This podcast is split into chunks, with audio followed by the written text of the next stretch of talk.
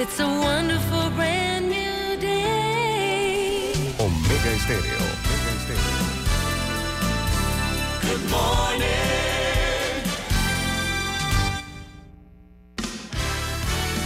La mejor franja informativa matutina inicia a partir de este momento con un análisis completo del acontecer nacional e internacional. Noticiero Omega Estéreo.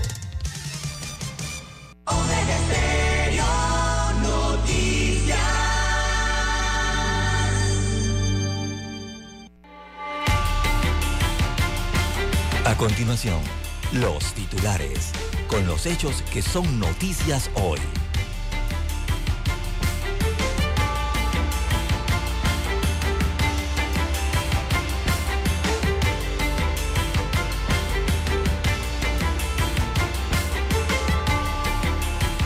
Opiniones encontradas entre diputados por ley de extinción de dominio. Consejo de Gabinete aprueba reestructuración del presupuesto general del Estado para el año 2023. Cuestionan anteproyecto que busca extender el derecho a réplica en Internet y redes sociales. Centro de Operación Nacional recibió más de 1.600.000 llamadas durante el año 2022. También tenemos, señoras y señores, para hoy, Comisión Legislativa de Trabajo archiva proyecto que pretendía regular la profesión de politólogo. Dice el proponente que no viola la libertad de expresión. También para hoy, señoras y señores, tenemos que la muerte se llevó a 36 migrantes en la provincia de Darién. Muere el segundo piloto de accidente aéreo ocurrido en la provincia de Bocas del Toro. Cae un líder del sexta que obligaba a víctimas a vender productos en semáforos. Dos de los que golpearon a los policías en Bocas del Toro quedan en la Chirola, quedan presos por irrespetuosos. También tenemos amigos y amigas que usuarios podrán pagar el metro con tarjetas de crédito o débito.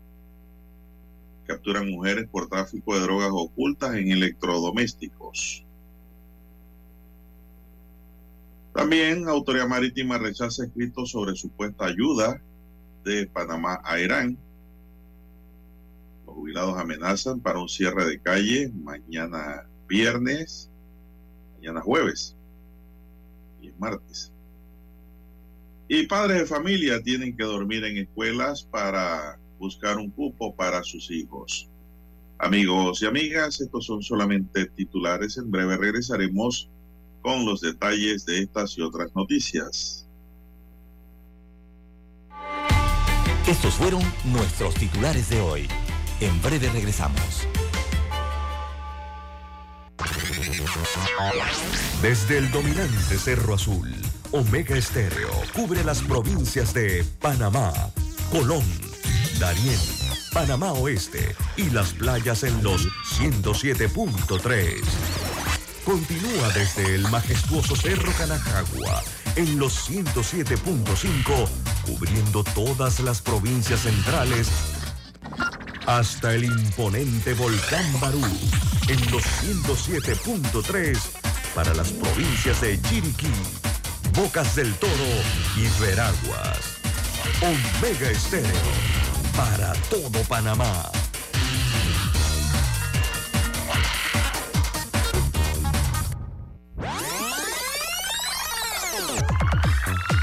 Omega Stereo tiene una nueva app. Descárgala en Play Store y App Store totalmente gratis. Escucha Omega Stereo las 24 horas donde estés con nuestra nueva app. 7:30 AM. Infoanálisis, con entrevistas y análisis con los personajes que son noticia. La mejor franja informativa matutina está en los 107.3 FM de Omega Estéreo Cadena Nacional.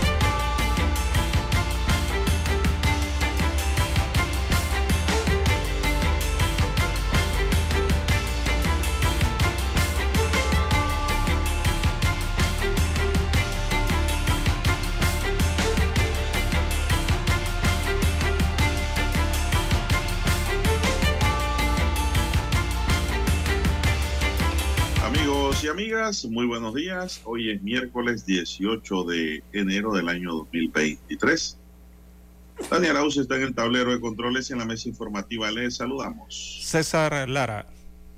Y Juan de Dios Hernández Sanjur para presentarles las noticias, los comentarios y los análisis que tendremos para hoy. Iniciando esta jornada, como todos los días, con fe y devoción, agradeciendo a Dios por esa oportunidad que nos da de poder compartir esta nueva mañana, este nuevo amanecer con todos ustedes, pidiendo para todos salud, divino tesoro, seguridad y protección ante tantos peligros, sabiduría y mucha fe en Dios. Téngala siempre viva. Ese es su pasaporte, siempre, para estar aquí y cuando nos vamos para allá. Fe en Dios. Mi línea directa de comunicación es el WhatsApp doble seis catorce catorce cuarenta y cinco, es el doble seis catorce catorce cuarenta y cinco, señoras y señores. Don César Lara está en redes sociales. ¿Cuál es su cuenta, don César?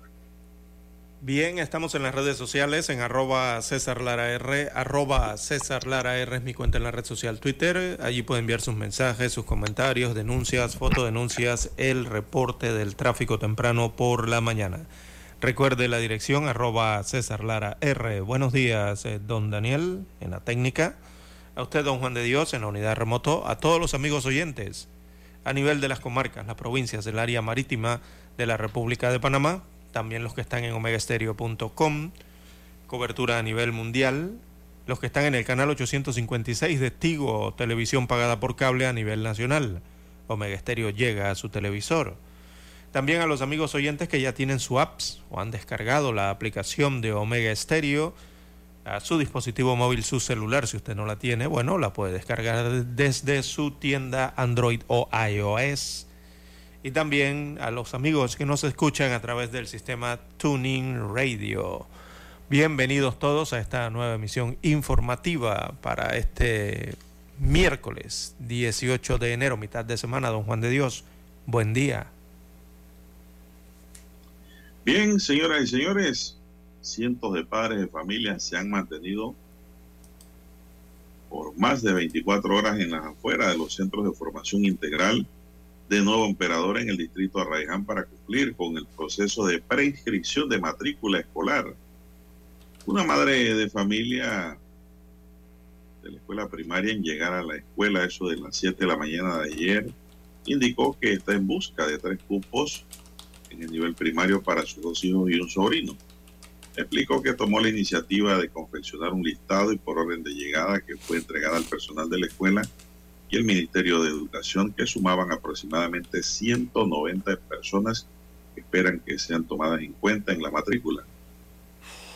Así es, en los alrededores del nuevo centro educativo, hombres y mujeres han pasado la noche, destaca la nota, Pernoctan. Eh, esperando, esperando que les llegue la oportunidad para obtener un cupo, don César. Así que, pues, Qué odisea. este es un colegio modelo, el nuevo emperador, y por ello, pues, ese- los padres buscan una mejor calidad de educación para sus hijos. Así es. No, y a veces no es ni en para los mejor calidad. Juan de este nuevo centro, en los alrededores de este nuevo centro educativo, hombres y mujeres han pasado la noche apoyados en sillas, banquillos, mesas, colchonetas, incluso camping para asegurar el cupo de matrícula de sus hijos. Para Enrique Bernal, director regional de educación de Panamá Oeste, él detalló que la capacidad de la escuela es de 1.500 estudiantes, pero solo iniciarán el proceso de preinscripción con el nivel básico general y décimo grado. Confirmó que se atenderán a todos, siempre y cuando haya orden y respeto. Y que bueno, vamos a ver si ojalá todos pudieran entrar, ¿no, César? Pero Bueno, sabemos que perdón. siempre se llena. Eh, basta con lo que ha dicho el, quien está organizando ¿no? la, la, la inscripción de este colegio. Mire lo que ha dicho. Solamente para grados básicos, o sea, primero, segundo, tercer, cuarto, quinto, sexto año. Y, los primeros años quizás del primer ciclo. Es la gran odisea ¿no? que hay en este país cada vez que concluye el año lectivo regular y hay que inscribir a los estudiantes para el siguiente curso y es la odisea de obtener el cupo, obtener un cupo en una escuela pública. Y esta noticia la vemos, yo la tomo como un ejemplo solamente de un punto en una comunidad, en un corregimiento, de un distrito, de una provincia, de las circunscripciones que componen todo el territorio de la República de Panamá, don Juan de Dios, porque esto ocurre exactamente en muchos otros puntos de la República, don Juan de Dios, en muchas otras provincias. Eh, aquí la noticia ha sido de Arraiján, de una comunidad solamente, pero la odisea es mayor eh, para los padres de familia, los ciudadanos que quieren inscribir a sus hijos en las escuelas públicas, porque esto ocurre en las escuelas públicas. Eh, en el distrito de Panamá, por ejemplo, eh, hay algunos colegios, así como en, otros, eh, en otras provincias, que gozan quizás de la preferencia de los padres de familia. Me perdón, me refiero al hecho de que muchos quieren eh, inscribir a sus hijos específicamente en ciertas escuelas, quizás por el, el pensum que tienen, la- el historial que tienen, ¿verdad? eh, en cuanto a cómo dictan eh, sus clases. Pero aquí la odisea va a venir posterior cuando los padres de familia de los estudiantes de los grados superiores tengan que ir por los cupos. Aquí nada más hemos visto lo de eh, eh, la punta del iceberg, que son los primeros grados. Pero cuando anuncien para los que faltan, que ya viene siendo eh, la premedia o la, o la superior o la otra, la que sigue, la, la premedia creo que sigue la media. Allí será otra odisea mayor, don Juan de Dios. Los estudiantes del séptimo, octavo, noveno, décimo grado, hacia arriba, ¿no? En estos centros escolares también van a vivir esta situación, eh, que es la que le quita el sueño a más de un padre de familia. Tener que llamar, insistir, madrugar, pedir permisos, pedir citas, eh, hacer estas largas colas, para entonces eh, pasar el otro suplicio que es pernoctar en la vía pública, don Juan de Dios, en las calles, dormir de noche en una calle, esperando a que abran un colegio a ver si con eso tiene suerte de conseguir algún cupo. Eh, esta situación la verdad es que es preocupante todos los años y parte de ella tiene que ver también con el hecho de que en Panamá no se construyen nuevos centros educativos. Aquí en Panamá desde hace años lo que escuchamos es rehabilitación, remodelación de centros escolares existentes, no de centros escolares nuevos, de paquete, como dice la gente aquí en Panamá.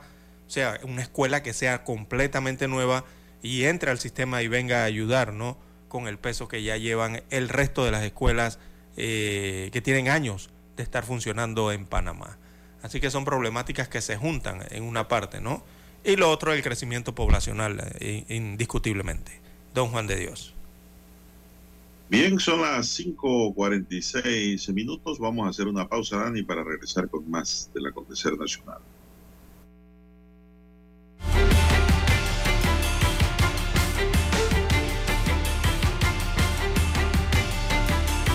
La mejor franja informativa matutina está en los 107.3 FM de Omega Estéreo, 530 AM. Noticiero Omega Estéreo presenta los hechos nacionales e internacionales más relevantes del día. 7:30 AM. Infoanálisis. Con entrevistas y análisis con los personajes que son noticia.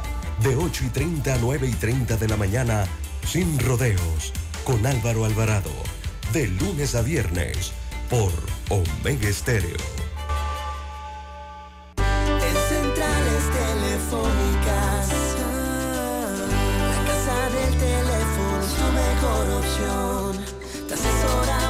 Ofrecemos buena atención. Con años de experiencia, trabajando para ti. La casa del teléfono, ubicados en Via Brasil y lista hermosa. La casa del teléfono, líder en telecomunicaciones. La casa del teléfono, distribuidores de Panasonic. Ven a visitarnos. Casa del teléfono. 229-0465. lsdtcorp.com. Distribuidor autorizado Panasonic. Para anunciarse en Omega Estéreo, marque el 269-2237. Con mucho gusto le brindaremos una atención profesional y personalizada. Su publicidad en Omega Estéreo. La escucharán de costa a costa y frontera a frontera. Contáctenos 269-2237. Gracias. Omega Stereo tiene una nueva app. Descárgala en Play Store y App Store totalmente gratis. Escucha Omega Stereo las 24 horas donde estés con nuestra aplicación totalmente nueva. Noticiero Omega Estéreo.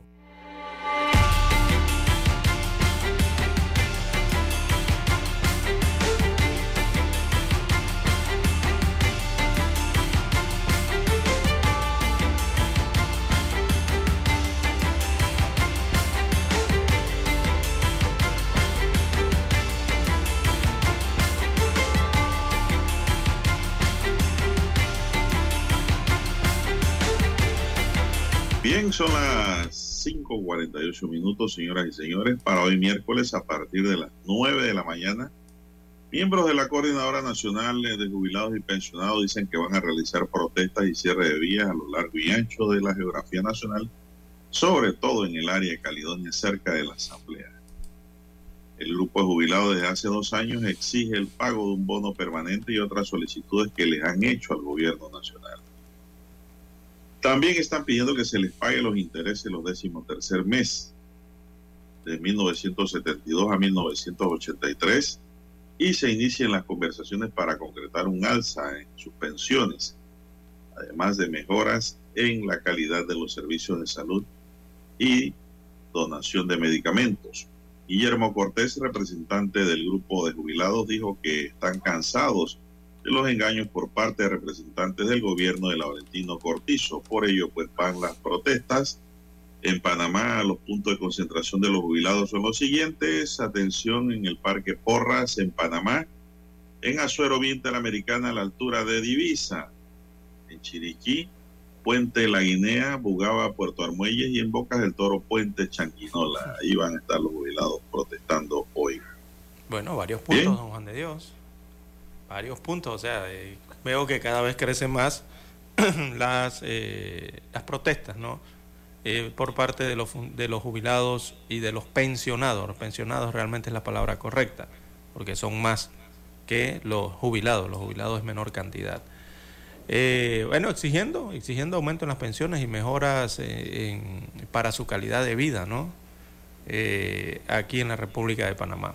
Es justo y necesario esta situación, revisar esto por lo menos, o por lo menos las peticiones que le han entregado y que parecen no ser cumplidas por parte de este grupo poblacional, don Juan de Dios, porque el costo de la vida sigue aumentando eh, en el mundo, en el país, año tras año, y las pensiones eh, de estos jubilados, recordemos, se jubilan con el 60% de eh, su salario y con el costo de vida, aquí en Panamá no vemos que haya index- indexación eh, para que sirva de balanza ¿no? y poder ayudar a los jubilados y pensionados. Y bueno, con el tema de la minera Panamá y la extracción de los recursos minerales, y los dineros que supuestamente llegarían de allí para ayudar a los jubilados, eso realmente quedó en, prácticamente en nada, don Juan de Dios. Hasta el momento no se ha decidido nada al respecto. Bien, más noticias, amigos y amigas. Seis extranjeros fueron aprendidas ayer por el delito de trata de blanca o trata de personas en la modalidad de explotación laboral a través de la operación Omega 10. Mediante la operación se logró rescatar a 28 víctimas, 21 adultos y 7 menores entre las nacionalidades venezolanas, costarricenses y panameñas, que eran utilizadas a través del adoctrinamiento religioso. El grupo se dedicaba a reclutar personas nacionales y extranjeras, obligándolas a vender productos en los semáforos en una mendicidad forzada bajo el engaño de una cierta cultura religiosa. La operación Omega contempló la ejecución de seis diligencias de allanamientos en los sectores de la provincia de Panamá, como Paitilla, Vía Argentina, calle 50 y 12 de octubre, y en la provincia de Coclé, en el sector de Farallón. Cuatro de los aprendidos son venezolanos, un brasileño y un canadiense entre ellos. El supuesto guía espiritual o gurú que prometía a sus víctimas una mejor calidad de vida, el máximo líder mantenía un altar en el apartamento. En las diligencias también fue decomisado dinero en efectivo, equipos tecnológicos, prendas como parte de la mercancía que eran obligados a vender las víctimas. Además, se incautaron unas 43 aves exóticas que se encontraban en cautiverio en uno de los edificios allanados, por la Policía Nacional. Así que, pues, don César, esto ocurrió. Veo aquí la foto de las aves exóticas que estaban unas encerradas y otras fuera de la jaula, pero encerradas en un apartamento, César. Y la Policía Nacional a través de la DIJ en acción en este caso. Ahora, don César, ¿cómo... Esto está extraño, ¿verdad? ¿Cómo usted lo ve? Yo pienso que el hecho del adoctrinamiento obligaban a vender productos porque si no, no comían. Sí. Se trabajaban de eso. Yo creo que más que los obligaban, ellos mismos tenían que hacerlo porque cómo van a vivir. Entonces, era un medio de vida, ¿no? Pero ¿qué vendían en los semáforos? No, la noticia no me lo dice. Me imagino que buonerías. Pero el delito está en que los obligaban, entonces, a hacer ese trabajo, ¿no? Una explotación. Así que la policía pues los detuvo a implicados en este tema. Son las 5.54 minutos. ¿Qué más tenemos, don César? Bien, don Juan de Dios, eh, muere el segundo piloto del accidente aéreo ocurrido en Bocas del Toro. Eh, recordarán que hace algunos días se dio la noticia de que dos aeronaves de fumigación eh, tuvieron un, un accidente aéreo mientras fumigaban una plantación en la provincia de Bocas del Toro, específicamente en el distrito, en el distrito de Changuinola. En ese accidente, ese mismo día, murió uno de los pilotos. El otro piloto fue trasladado a un centro hospitalario eh, para recibir atención. Bueno, este segundo piloto de este accidente en el que estas aeronaves chocaron cuando realizaban vuelos ahí en la finca 45 en Changuinola, en Guavito, eh, el sector de Guavito, eh, murió. Se trata de Kevin Guerra, piloto de la nave Hotel Papa 1966 Alfa, quien permanecía en la sala de cuidados intensivos del Hospital Regional Rafael Hernández en el distrito de David, provincia de Chiriquí, luego del accidente. El choque le costó la vida también al piloto Martín Bogarte, Martín Bogante de la nave Hotel Papa 1955 Alfa Tango, quien murió el pasado viernes 6 de enero en el mismo día y lugar del accidente. Así que las aeronaves siniestradas, se destaca la información, pertenecen a la compañía fumigadora Atopan, eh, sostuvo la información oficial. El personal de la Oficina de Investigación de Accidentes Aéreos de Aeronáutica Civil se mantiene realizando las eh, investigaciones y las operaciones pertinentes para determinar qué ocurrió en este accidente aéreo en que, bueno, lastimosamente ha cobrado hasta, bueno, eh, la vida de los dos, eh, de las dos personas que estuvieron involucradas en este accidente. Chocaron dos aeronaves. Y bueno, lastimosamente falleció el segundo piloto de ocurrido este accidente.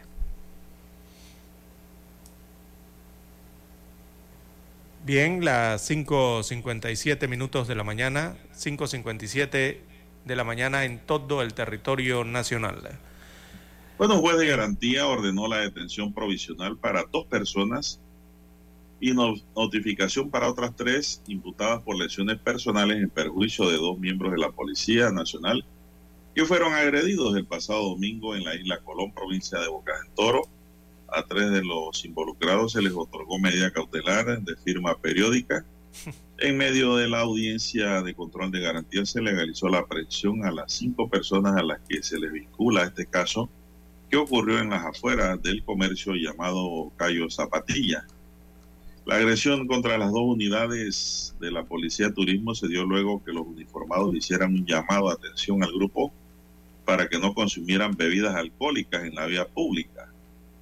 En el video se ve pues a las dos unidades entrando al establecimiento y posteriormente los jóvenes salieron insultando a los uniformados. Un policía usó su vara para golpear a los glúteos a uno de los chicos desatando una violenta riña. Los sujetos hasta lanzaron patadas voladoras a los policías y múltiples golpes.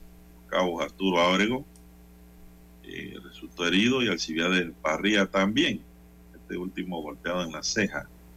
Estos fueron los afectados y pues le aplicaron la detención provisional a dos y a tres la firma periódica. Bueno, don César y al dueño del, establecimiento le tienen que poner una multa. Adicional, ¿no? ¿Está bien? Sí, adicional. Estaban libando licor Si no tiene el... Esa parte, de esa parte no se habla, pero tiene que ser así. Digo, si no tiene el permiso. Aparentemente es así. No tiene permiso, ¿no? No por permitir que se tomara licor en su local, sin el permiso. Exacto, si no tiene permiso. Si tiene permiso mire, si tiene permiso local para consumir bebidas dentro del local y la gente se sale a tomar a la vía pública, ya entonces sí es responsabilidad de los tomadores. Pero como dice usted, si no tiene permiso, también lo van a multar. No sé ese local si tiene permiso o a qué se dedica en sí. Nada más hablan de un comercio, pero no sé si tienen permiso de venta de licor abierto o licor cerrado. Bien, don Dani, son las 5.59 minutos 55 segundos. Vamos a hacer una pausa porque hay que escuchar el himno nacional.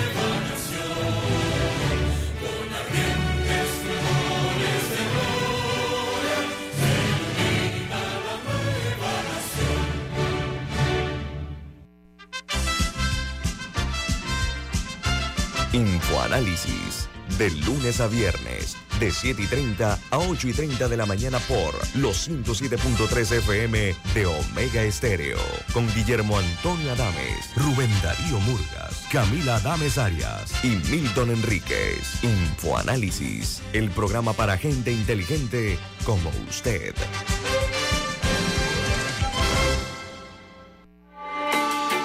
Noticiero Omega Estéreo.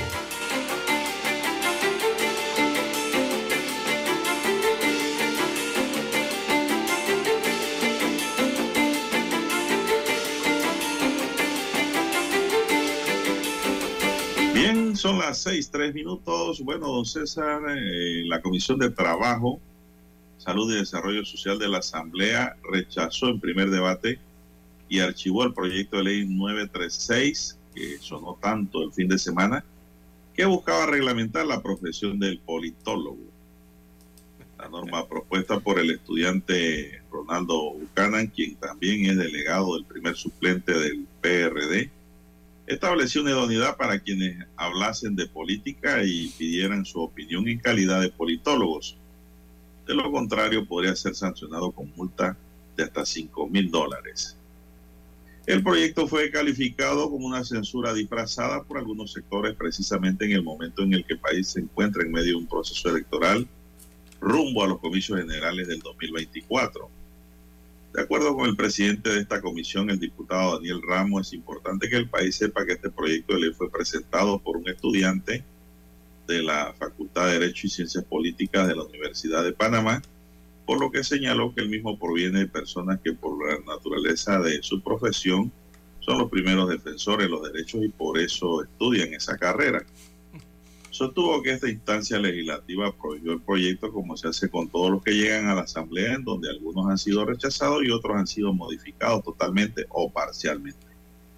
En tal sentido, sostuvo que la decisión de la Comisión de su, en su momento de prohijar el proyecto se dio porque se sintió en la capacidad de debatirlo, porque a veces rehuimos el debate, atendiendo precisamente al derecho de expresión ya que el pueblo y la comunidad se expresan también a través de la Asamblea por intermedio de la Oficina de Participación Ciudadana, y esa es una forma de expresarse.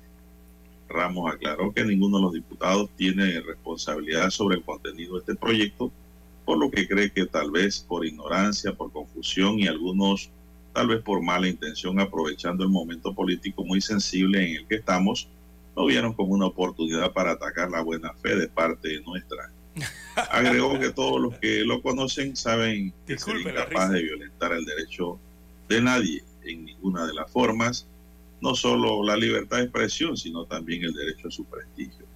Jamás me he visto involucrado, eh, calumniando ni desprestigiando a nadie, que esa es otra forma de violación de los derechos, también concluyó el diputado.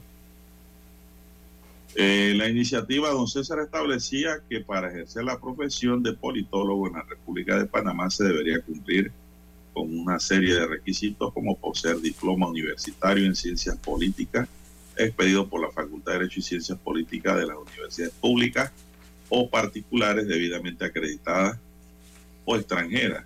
Los títulos de esta última deberían ser revalidados por la Universidad de Panamá. Creo que aquí nace mal el proyecto, don César Porque la mayoría de los eh, que pues, dicen que tener eh, estudios en politología tienen son maestrías y seminarios y posgrados. No tienen una licenciatura en ciencias políticas específicamente. Y esta propuesta hablaba era de una licenciatura en ciencias políticas, no en estudios posteriores.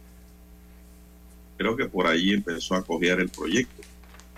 No, porque aquí en Panamá tenemos politólogos que han estudiado carreras como sociología, comunicación social, qué sé yo, trabajo social, eh, carreras de humanidades. Todo, antropología. Luego van y estudian una, un posgrado en, en ciencias políticas, porque se le permite. Entonces salen como politólogos al campo. Pero el proyecto hablaba era de licenciatura en Derecho y Ciencias Políticas, maestrías o doctorado en la rama no parcialmente. Por ahí creo que nació mal esto. También se requería poseer certificado de idoneidad por la Junta Técnica de Politología que se creaba. También indicaban que para los efectos de esta ley la idoneidad es la acreditación y autorización legal emitida por las autoridades panameñas respectivas para que únicamente puedan ejercer la profesión de politólogo los egresados de universidades públicas, particulares o extranjeras con el título de politólogo revalidado por la Universidad de Panamá todos los que venían del extranjero, César. Yo pienso que hay muy poco licenciado en ciencias políticas en Panamá todavía. Sabemos que algunas universidades ya la están dando como carrera, pero se inscriben poquitos, don César. Sí, muy pocos, ¿no? Pero bueno, llama mucho la atención el argumento ¿no? con el cual eh, la Asamblea Nacional, a través del presidente de la comisión respectiva, apellido Ramos, creo que es diputado de Coclé, allá en Penonomé, eh, aclara entonces la situación de cómo... No, se, se lavó la excusa, mano, ¿no? no tengo nada que ver eh, con esto. Esto llegó aquí y se le dio trámite. Pero entonces hablar de esto, de que los diputados no tienen responsabilidad. Eh, y que, que, consideró el diputado presidente que tal vez por ignorancia, ignorancia de quién, de, la, de los diputados de la comisión. De, Posiblemente se refiere a ellos mismos. Ajá. Por confusión, por confusión de quién, de, la, de, la, de los diputados integrantes de la comisión respectiva. De la misma comisión, de ellos mismos. Y, y algunos tal vez por mala intención, pero mala intención de quién, de los diputados de la comisión eh, que estaba tratando este tema aprovechando el momento político, dice, es muy sensible en que estamos. Lo vieron como una oportunidad para atacar la buena fe por parte nuestra, pero, eh, pero, buena fe de quién, de los integrantes, de la parte nuestra por quién, de los integrantes de la comisión respectiva de la Asamblea Nacional. Oiga, qué argumento, ¿no? Se ha utilizado para... Usted sabe eh, la cantidad de iniciativas ciudadanas que están ahí archivadas, don César, o, o esperando turno. sí. no se les da trámite. De Dios. Muchas. En cantidades.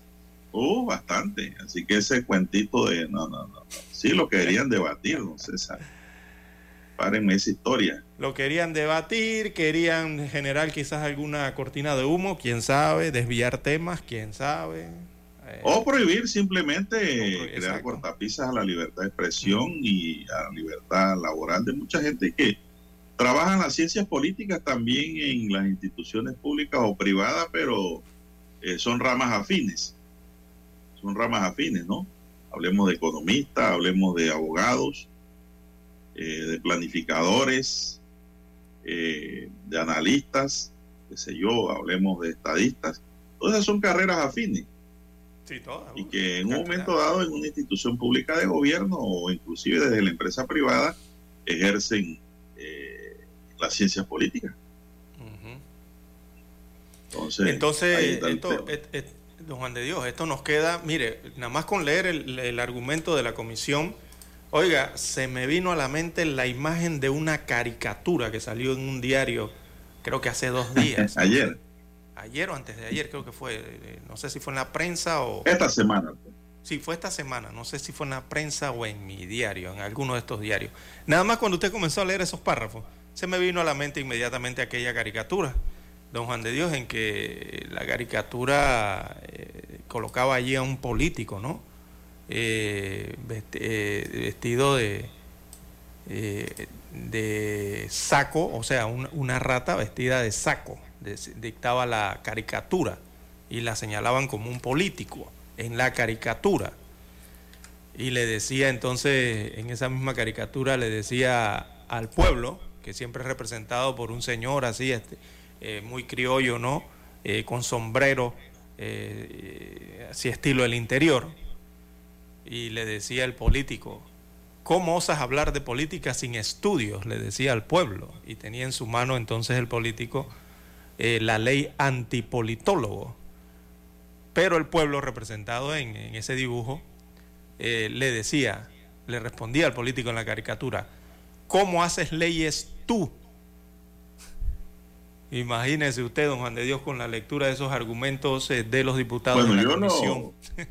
me la dibujó, don Juan de Dios, me la dibujó y me la recordó exactamente como esa caricatura. ¿eh? Eh, bueno, Ronaldo Bucana, que fue el estudiante que presentó la propuesta, don César, dice que le sorprende porque cualquier conocedor de temas legislativos sabe que debe consultar al proponente, o sea que no le consultaron a él.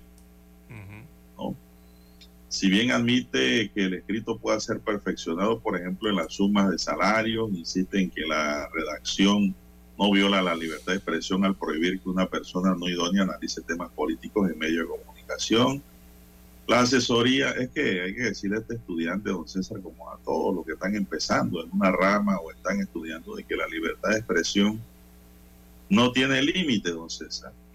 No tiene límite la libertad de expresión, en realidad.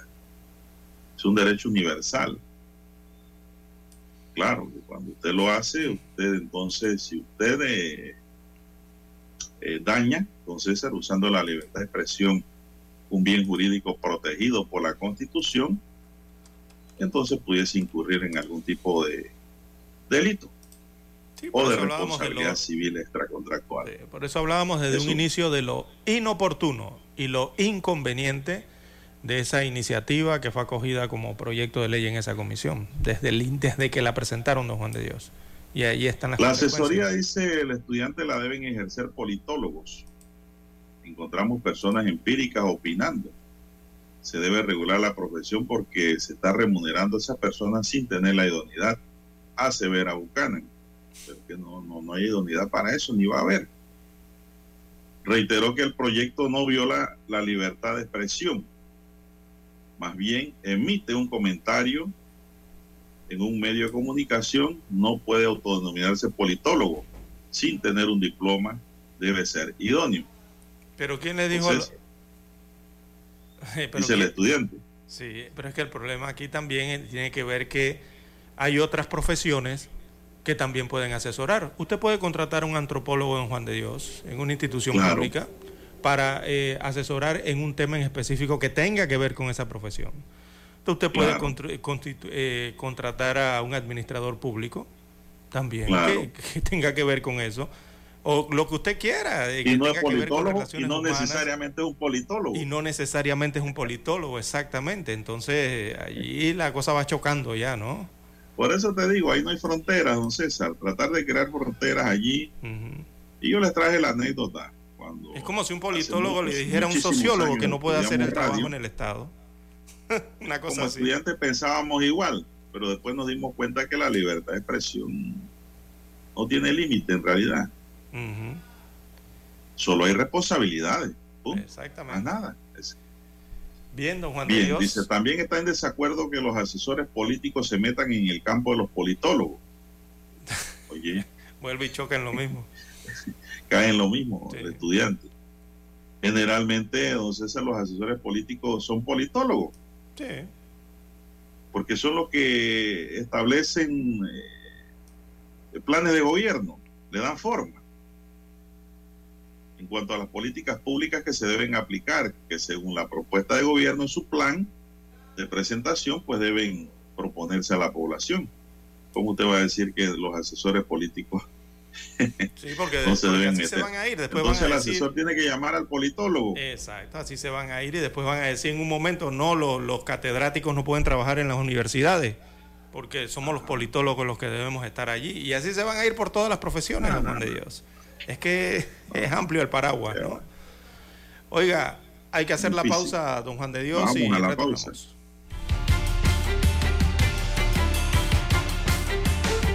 La mejor franja informativa matutina está en los 107.3 FM de Omega Estéreo.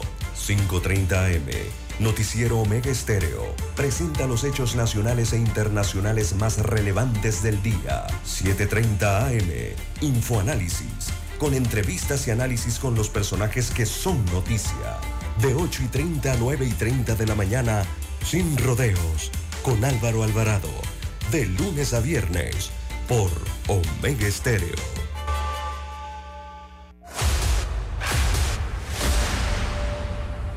Desde los estudios de Omega Estéreo, establecemos contacto vía satélite con la voz de América. Desde Washington, presentamos el reportaje internacional.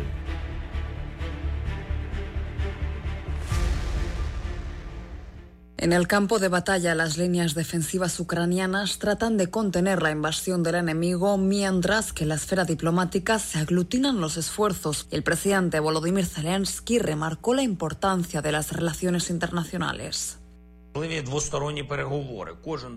Cada día de nuestro maratón diplomático trae a Ucrania resultados defensivos bastante específicos y agradezco a todos los que ayudan a nuestro Estado. Agradezco a todos los que trabajan por la victoria de Ucrania.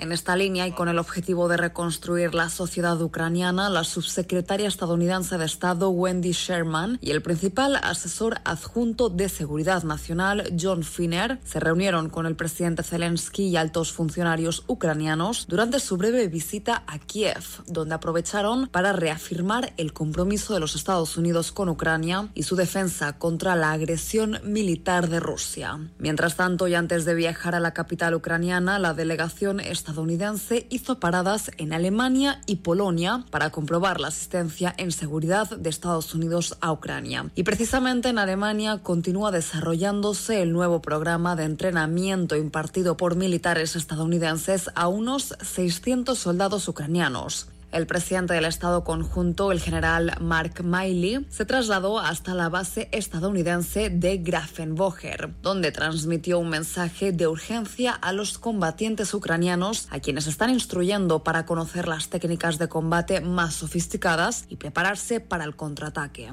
Paralelamente, Ucrania podría estar un paso más cerca de lograr la flota de tanques modernos de combate que espera recibir para revertir el curso de la guerra contra Rusia. Luego de la inesperada dimisión de la ministra de Defensa alemana, su sucesor Boris Pistorius pretendería desbloquear el envío de armas a Ucrania pese a la reciente advertencia de Vladimir Putin en contra de la asistencia de Occidente a Ucrania. En tanto, y según han anunciado altos funcionarios ucranianos en el Foro Económico Mundial que se celebra en la ciudad de Davos, en Suiza, la guerra habría cobrado la vida de más de 9.000 civiles, víctimas de la administración de Vladimir Putin De los cuales 453 eran niños. Allí, Andriy Yermak, asesor del presidente Volodymyr Zelensky, reiteró la petición de su gobierno de crear un tribunal internacional para que los líderes del Kremlin, según afirma Ucrania, son responsables de la invasión, rindan cuentas por las atrocidades cometidas desde el 24 de febrero. Judith Martín Rodríguez,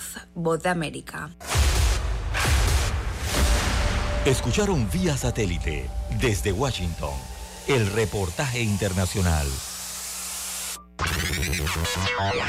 Desde el dominante Cerro Azul, Omega Estéreo cubre las provincias de Panamá, Colón, Darién, Panamá Oeste y las playas en los 107.3. Continúa desde el majestuoso Cerro Canajagua en los 107.5, cubriendo todas las provincias centrales hasta el imponente volcán Barú en los 107.3 para las provincias de Chiriquí, Bocas del Toro y Veraguas. Omega Estéreo para todo Panamá.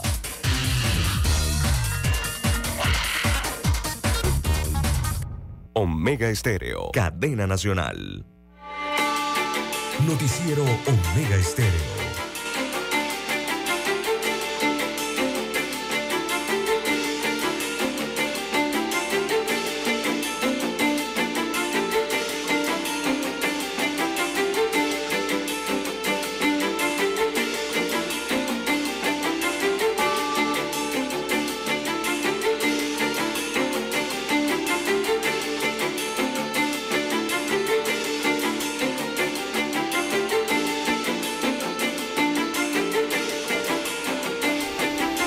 Continuamos. Bueno, dice Dani aquí fuera de micrófono, don César, que él es, dice, opinólogo. Ah, caramba. con, con especialización en todología. En todología. Oh. oh. Eso. Mucho Dani, ¿eh? Bellaca esa. oh. Bueno, vamos a continuar, señoras y señores, con más noticias. El proyecto de ley que busca establecer en el país la norma sobre extinción de dominio presentado por el ministro de Seguridad Juan Manuel Pino no cuenta con el aval de algunos diputados de la Asamblea para iniciar su discusión, empezando por el diputado presidente del legislativo, Cristiano Adames. Sin embargo, hay parlamentarios que sí están a favor de su discusión y aprobación. Recordemos que el pasado 2 de enero, durante el discurso de la instalación de la segunda legislatura, el diputado Adames pidió al ministro de Seguridad que retirase ese proyecto, alegando que no es partidario de leyes de otros países para solucionar los problemas locales, sino crear leyes con sabor a lo nuestro. Un folclórico, ¿ah? Y Adames considera que el proyecto que se discute debe también atacar el al terrorismo, la trata de blancas, el tráfico internacional de armas y el narcotráfico. El diputado y presidente de la Comisión de Gobierno y Asuntos Constitucionales de la Asamblea Nacional advirtió el pasado mes de enero que el 99% de los juristas de Panamá no están de acuerdo con esta ley tal como está redactada y a su juicio esta iniciativa viola la presunción de inocencia pero hay quienes sí están de acuerdo con la discusión y aprobación de este proyecto, como el diputado independiente Edison Brose. Brose indicó que el proyecto debe discutirse y aprobarse porque es un instrumento importante para combatir el crimen organizado y para lograr pegarle a los músculos económicos. Este es un dinero necesario en este momento para necesidades más básicas como es la caja de seguro social con ese dinero se pueden suplir las necesidades y enfrentar la crisis de la caja, dice. Contar con un presupuesto que deben responder a las necesidades de los panameños. Las carreteras, la basura, la informalidad, tantas cosas por resolver. Falta ese dinero. Bueno, saquen ese dinero de las actividades ilícitas, dijo el diputado independiente.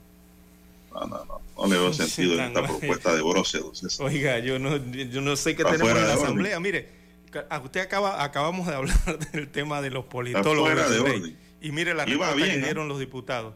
Ahora mire la respuesta que dan los diputados con el proyecto de ley de extinción de dominio. Oiga, pero ¿qué tenemos en la Asamblea, don Juan de Dios? No sé, ¿qué usted quiere decirme? Explíqueme. Eh, eso que, o sea, don Juan de Dios, la extinción de dominio viene siendo prácticamente una herramienta eh, casi es, no es que es casi, es excepcional.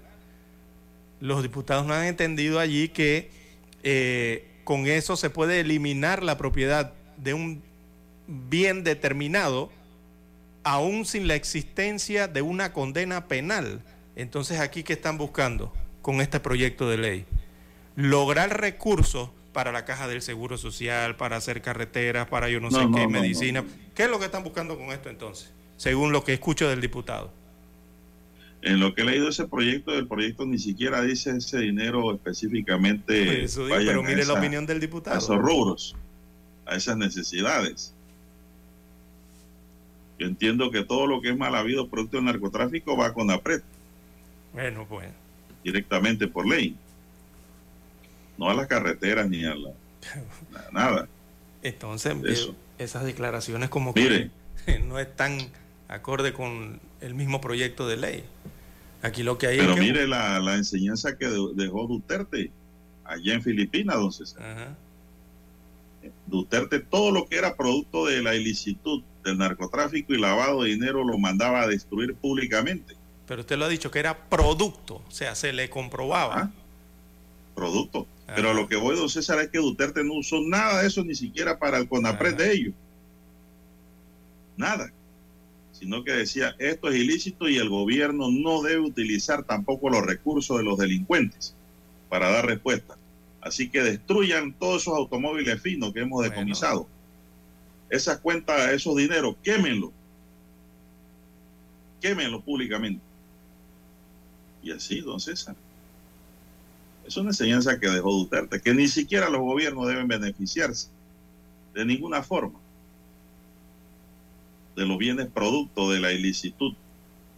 Sí, pero aquí Para seguimos hablando de un proyecto. enseñanza. Sí, pero aquí seguimos hablando de un proyecto que va más Pero allá aquí queremos, dice, de los delincuentes, porque hablamos de la propiedad.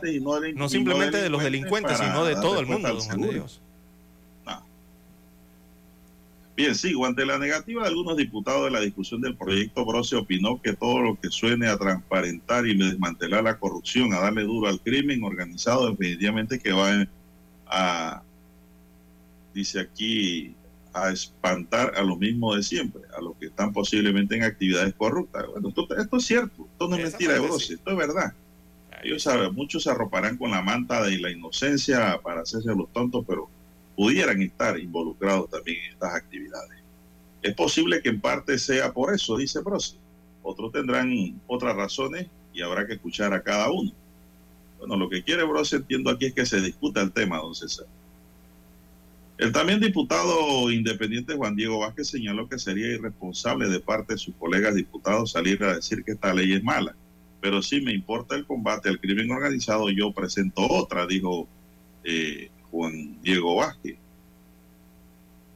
Manifestó que esa forma de retractarse la han evitado y por eso el planteamiento que debe irse a discusión y el que está a favor que vote a, a favor, el que está en contra, vote en contra. Que diga sus argumentos y diga por qué están votando en contra. Yo creo que los diputados que se oponen, don César, es porque dicen que falta más análisis, más Claro. estudio para instrumentar esta ley. No es que vamos a entrar a debatir y cada uno diga lo que piense y se hace lo que salga. No. O sea, tiene que ser una ley muy, muy, muy bien balanceada, don César. ¿eh? Muy Exactamente. bien muy bien exacto, estudiada. Bien Todos balanceada, queremos porque el eso, crimen, pero que no sea tampoco instrumento de persecución y de violación de derechos, sí, que ahí es el temor de- de parte de la ciudadanía, ¿no? garantías. Bueno, vamos a... Este va a ser un tema que va a continuar, don César. Tenemos que hacer la pausa para escuchar el periódico.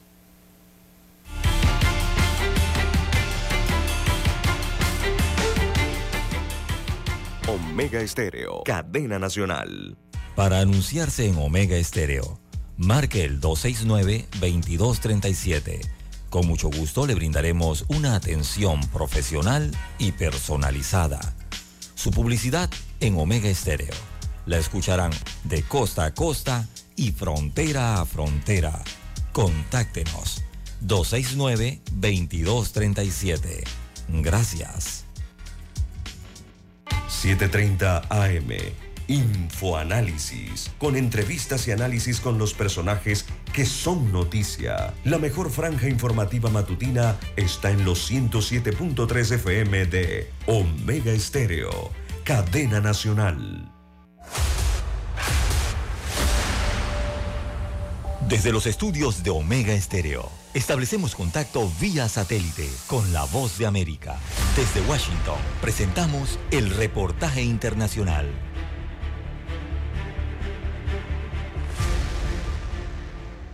En 2018, en aproximadamente una hora y 15 minutos a través de las gafas, veíamos de 12 a 18 naves espaciales, docenas de satélites y docenas de aviones. Ahora, en 2023, estamos viendo 80, 90, 100 naves espaciales en ese mismo periodo de tiempo, con la misma cantidad de satélites y la misma cantidad de aviones aproximadamente. Un aumento significativo de objetos no identificados ha sido detectado en el espacio aéreo estadounidense, cuenta el guía de excursiones para ver ovnis en Arizona, Michael Ocedona.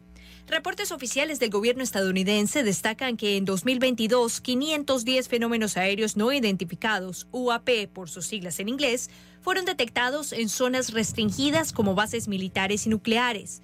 La cifra no es comparable con otros registros, pues tan solo un año atrás el Pentágono creó una oficina para recolectar oficialmente estos datos. La recopilación de más y más datos nos permite ser un poco más rigurosos en cuanto a cómo actuar después de investigar estos incidentes. Nick Pope, exfuncionario del Ministerio de Defensa británico encargado de investigaciones de ovnis, dijo a La Voz de América que la presencia de estos objetos pone en riesgo aspectos de seguridad nacional y del espacio aéreo.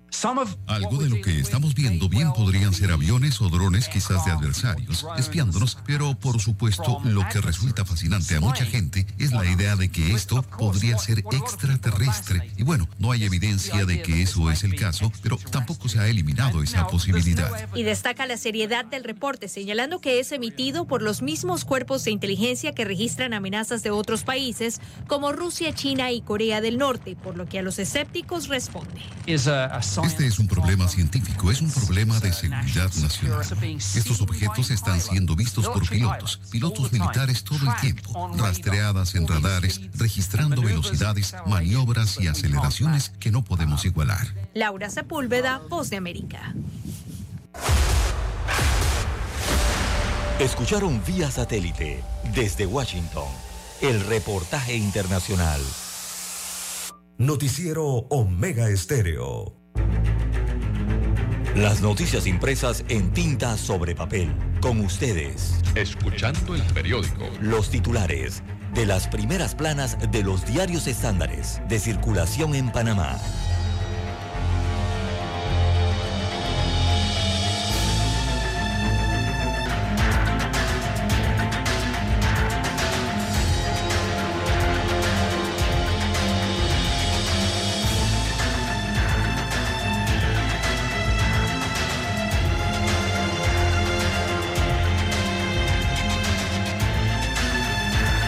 Asamblea Nacional archiva proyecto de ley que regula la carrera de politólogo, dice el diario La Estrella de Panamá para hoy. La Asamblea rechazó el proyecto de ley 936 que buscaba reglamentar la profesión de politólogo. Ronaldo Buchanan, el proponente de la iniciativa, irá hoy al legislativo a averiguar bajo qué criterio los diputados archivaron el proyecto. La asesoría la deben ejercer politólogos y encontramos personas empíricas opinando, dice el proponente. Panamá se promueve en la feria más importante del año en Europa, el turismo. La deforestación y la rápida expansión de los coyotes en Centroamérica está en la página Planeta. La percepción de la corrupción y la ética pública tiene, está en un análisis de la estrella de Panamá para hoy. Tensiones entre Guatemala y Colombia, la decisión de Guatemala de emprender acciones legales contra un ministro colombiano por su desempeño al frente de la SICSIC ocasionó fricciones entre ambos países. Petro advierte que las relaciones se verán afectadas si la Fiscalía del país centroamericano insiste en emprender acciones contra Velázquez. También tenemos en los deportes al compás de los equipos europeos. A medio camino la temporada europea del balompié avanza sin muchas sorpresas el Arsenal, el Bayern de Múnich y el Nápoles se mantienen como claros candidatos para alzar los títulos de sus respectivos países. Frenar la violencia contra la mujer es un trabajo de todos, dice la directora nacional del Instituto de la Mujer, Nelis Herrera. También adiós a Ambler Moss, un defensor de los tratados Torrijos-Carter, el diplomático y abogado estadounidense quien falleció el 28 de diciembre de 2022 es recordado por su papel mediador en las negociaciones de los tratados y como gran amigo de Panamá. Amigos y amigas, estos son los titulares del diario La Estrella de Panamá para hoy. De inmediato pasamos a los titulares del diario La Prensa. Así es, amigos oyentes, eh, para este miércoles 18 de enero, el diario La Prensa titula Tribunal eh, Electoral 54.5 millones de dólares para campaña electoral. Bueno, esta es la cifra que le corresponderán a los partidos políticos. Eh, se trata de las elecciones generales. Destaca la información de la prensa que el Tribunal Electoral dio a conocer el monto del financiamiento público preelectoral para las elecciones del 5 de mayo del 2024. En total se distribuirán 54.510.906 dólares o balboas para gastos de campañas de los nueve, nueve perdón, partidos políticos que tiene Panamá y los candidatos a la libre postulación. Repito la cifra, 54.5 millones de dólares se van a repartir entre los partidos políticos y la libre postulación. La ley electoral dice que los eh, colectivos políticos eh, se quedarán con el 93% de los fondos. Así es. Es decir, los partidos políticos de los 54 millones de dólares les corresponderá el 93%, o sea, se repartirán 50.6 millones de dólares entre los nueve partidos políticos existentes en el país, dependiendo a la cantidad de votos que sacaron en las pasadas elecciones del 2019. Así que el gobernante Partido Revolucionario Democrático obtendrá eh, la cifra más grande o más alta en este caso. Al PRD le corresponderán 15.9 millones de dólares. 15.9 millones de dólares a raíz de que sacó la mayor cantidad de votos en las elecciones de mayo del 2019. Otra agrupación a la que le corresponderá una cifra generosa es el partido Cambio Democrático. Cambio Democrático recibirá 12.9 millones de dólares de los fondos públicos eh, debido a que obtuvo la segunda votación más importante en el 2019. La agrupación realizando metas, Movimiento Otro Camino y el Partido Alternativa Independiente Social recibirán 1.4 millones de dólares cada uno, debido a que solo obtienen eh, lo correspondiente al 25% que se reparte de manera equitativa entre todos los partidos, pues no tienen derecho al equivalente al promedio de los votos de los comicios del año 2019. ¿Y por qué? Porque son partidos nuevos. O sea, eh, así que así estará distribuido entre los partidos políticos, mientras que el 7% de esos 54 millones le corresponderá a los que aspiran a la libre postulación, o sea, los independientes. Ahí se repartirán entre los que, entre ellos, 3.8 millones de dólares para la campaña electoral. Todos estos recursos son estatales, amigos oyentes, provienen de los contribuyentes del país a través del presupuesto general del Estado. Bien, en más títulos eh, para la mañana de hoy, el diario La Prensa titula Caja del Seguro Social da primeros pasos para validar si es posible reformar el diálogo. Así que la Caja del Seguro Social ahora acaricia la idea de cambiar la estructura del diálogo, paralizado desde hace un año. Ese diálogo está muerto digo yo. El director de la entidad reunió a su junta directiva para tantear el terreno en el que intenta meterse, dice hoy el diario La Prensa. Eh, eh, este es el diálogo por la Caja del Seguro Social. Ese diálogo está muerto. Eso, ese diálogo ya, eso no lo revive nadie, eh, señor director de la Caja del Seguro Social. tendría que escuchar el director del Seguro Social las palabras del presidente de la República o del Ejecutivo, cuando dijo que, ya eso lo dijo hace más de un año y medio, eh, que no iban a entrar en el tema del IBM eh, y el análisis para tratar de salvarlo y que eso se lo iban a dejar a la siguiente administración gubernamental eh, del 2024. Así que no veo aquí, que no veo posibilidades de que ese diálogo resurja. Bien, en más títulos del eh, de diario La Prensa para hoy, policía ubica 1.234 kilos de droga dentro de contenedor. Así que el decomiso de 1.234 kilos eh, de cocaína que tenía como destino Europa es el primer gran golpe dado por las autoridades contra los carteles eh, de la droga. La sustancia estaba dentro de un contenedor, destaca la prensa. También para hoy el desarrollo o en desarrollo 14 planes de ordenamiento territorial ante problemática urbana, problema de nunca acabar. Así que un total de 14 planes de ordenamiento territorial entre locales y parciales desarrolla el Ministerio de Vivienda y Ordenamiento Territorial MIBIOT en diferentes regiones del país. De acuerdo con los informes de la Dirección de Ordenamiento Territorial de esa entidad, hay estudios que se realizan con recursos institucionales, como lo son los de los distritos de Portobelo en la provincia de Colón, Chepo en Panamá y Agua Dulce en Coclé, mientras que a través de la licitación pública se llevan a cabo los planes de Arraiján y el distrito de La Chorrera en la provincia de Panamá Oeste. También Boquete y Tierras Altas en Chiriquí, Pedací en Los Santos y Taboga en Panamá.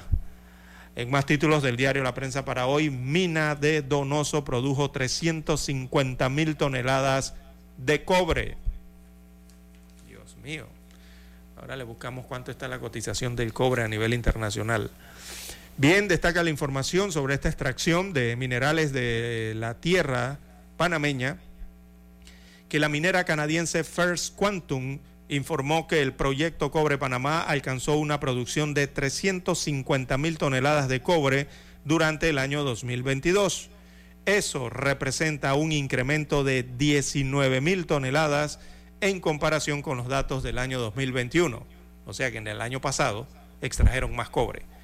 Eh, la empresa proyecta entonces para el 2023 una producción entre 350 mil y 380 mil toneladas de cobre para la mina ubicada en las montañas de Donoso. Bueno, la verdad es que esta mina no está en el distrito de Donoso. La mina está ubicada en un distrito especial que se llama Omar Torrijos Herrera que también pertenece a la provincia de Colón. Eh, el anuncio se da en medio de la disputa que mantiene la compañía con el gobierno para la firma de un nuevo contrato. En más títulos de la prensa para hoy, tenemos en las nacionales, denuncian la conexión Irán-Panamá en buques petroleros. Esto tiene que ver con la Autoridad Marítima de Panamá y los abanderamientos. También en economía, Banco Mundial revisa a la baja el Producto Interno Bruto de Panamá para este año, que sigue siendo alto el Producto Interno Bruto. Panorama eh, dice proceso para comprar 132 medicamentos. Esto ya lo declararon en urgencia, eh, así que la compra va a ser directa. Y también en la sección Vivir Más, Año Nuevo Chino se celebrará en cielo, tierra y mar aquí en Panamá. Así que el Conway de Amador estará muy activo para, estos, para esta actividad también. Bien, la fotografía principal del diario La Prensa para hoy muestra el evento ferial en el occidente del país. Sí, es la cita con las flores y el café, según se observa aquí en la fotografía. La Feria de las Flores y el Café es una tradición anual ¿eh? que este año mostró con más bríos sus jardines, tal como lo muestra la gráfica, después que la pandemia limitó la llegada de turistas, amantes del café y fanáticos eh, de las flores. Así que en el evento ferial de Boquete, en la provincia de Chiriquí, este evento empezó el 12 de enero y termina el domingo 22 de enero. Eh, es una vitrina eh, de la productividad de tierras altas. muestra entonces la gráfica los hermosos jardines allí en Boquete. Bien, son los títulos del diario La Prensa para hoy. Con ellos concluimos la lectura de los principales titulares de los diarios estándares de circulación nacional. Hasta aquí, escuchando el periódico. Las noticias de primera plana, impresas en tinta sobre papel.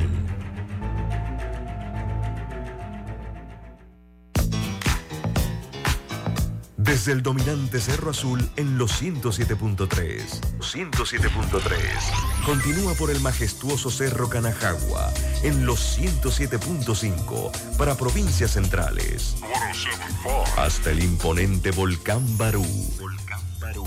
En los 107.3. Transmite Omega Estéreo, cadena nacional simultánea. Noticiero Omega Estéreo. Desde los estudios de Omega Estéreo, establecemos contacto vía satélite con la voz de América. Desde Washington, presentamos el reportaje internacional.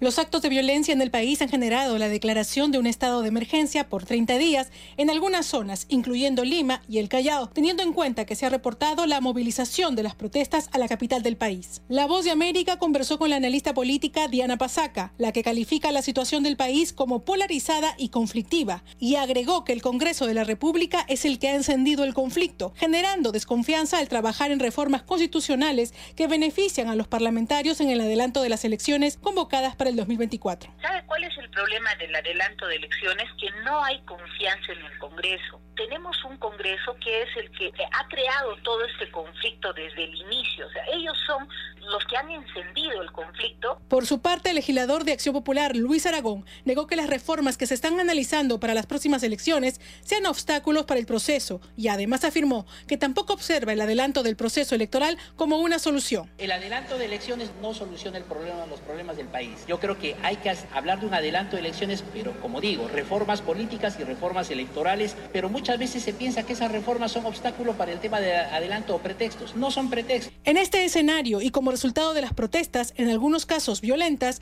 las cifras de fallecidos asciende a 49 personas y actividades como el turismo y el comercio se han visto seriamente afectados en algunos puntos del país. A pesar de todos estos hechos, la presidenta Dina Boluarte ha negado cualquier posibilidad de renunciar al cargo. Silvia González, Voz de América, Perú. Trabajadores activos y jubilados del sector público, entre ellos profesores, médicos, enfermeras y obreros, iniciaron una nueva semana de protesta en diversas ciudades de Venezuela para continuar denunciando las precarias condiciones de vida que enfrentan, consecuencia de los bajos salarios que no les permite cubrir sus necesidades más básicas, como afirmó Lilibet, una profesora que participó en una de las manifestaciones. No para nada, para nada. Un sueldo digno, digno, que debe ganar un docente ganamos menos que cualquier otra persona. Un buhonero gana más que nosotros. Un diputado gana más que cualquier cosa y no hace nada. William Anseume, presidente de la Asociación de Profesores de la Universidad Simón Bolívar, dijo a La Voz de América que continuarán ejerciendo acciones para defenderse ante lo que define como opresión gubernamental. Es seguir las protestas en la calle, es eh, ir, si es necesario, a un paro de actividades de las labores de los venezolanos, usar todos los mecanismos de presión, de manifestación y toda la ayuda que puedan brindarnos tanto la sociedad venezolana como los países amigos de Venezuela que deben estar al tanto de estas denuncias. En Caracas, los manifestantes se rechazaron el despliegue policial y la presencia de los denominados colectivos, grupos de civiles en ocasiones armados que respaldan al gobierno y que constantemente amedrentan a quienes participan en actividades de calle. El sueldo de los profesores en escuelas de universidades públicas es menos de 30 dólares mensuales, pero para costear solo la canasta alimentaria se requieren por lo menos 371 dólares mensuales, de acuerdo al Observatorio Venezolano de Finanzas. El fin de semana, a propósito del Día del Maestro en Venezuela, el gobierno del presidente Nicolás Maduro depositó un bono en bolívares equivalente a unos 29 dólares. La medida fue calificada como una burla. Carolina Alcalde, Voz de América, Caracas. Escucharon vía satélite desde Washington el reportaje internacional.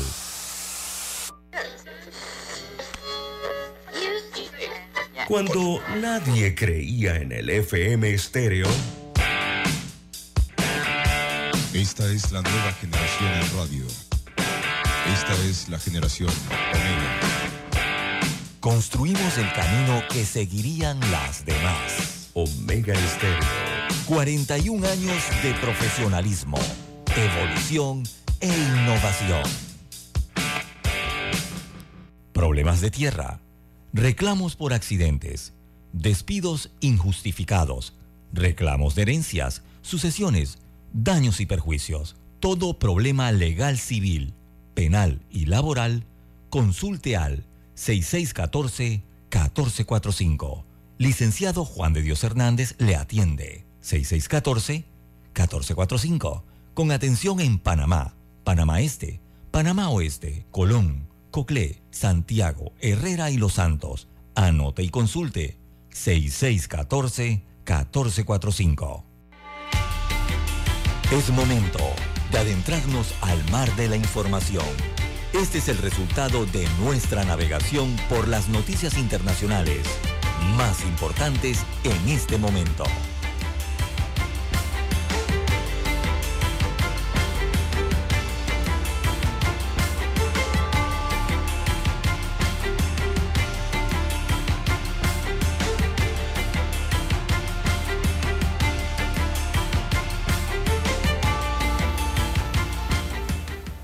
Bien, amigos oyentes, las 6:51 minutos de, la mañana en todo el territorio nacional. Bueno, a nivel internacional, en Asia se reporta un fuerte sismo que remeció hoy miércoles el este de Indonesia, sin que se declararan alertas de tsunami ni reportes eh, de daños inmediatos, por lo menos hasta el momento.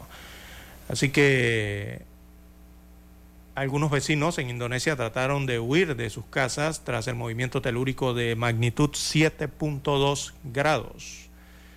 El Servicio Geológico de los Estados Unidos de América situó el epicentro a 60 kilómetros de fu- profundidad bajo el mar, 150 kilómetros al noreste de Tobelo, en la provincia de Maluku del Norte, esto en Indonesia. Así que la Agencia Indonesia de Meteorología, también de Climatología y Geofísica, no ha emitido ninguna alerta de tsunami, no se ha emitido eso. El Centro de Alertas eh, de Tsunami del Pacífico en Honolulu dijo eh, en un principio que había una posible amenaza para las costas indonesias eh, cercanas, pero retiró el aviso poco tiempo después.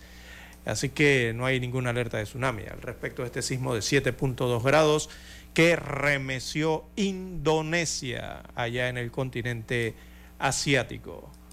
Las 6.53, 6.53 minutos de la mañana en todo el territorio nacional.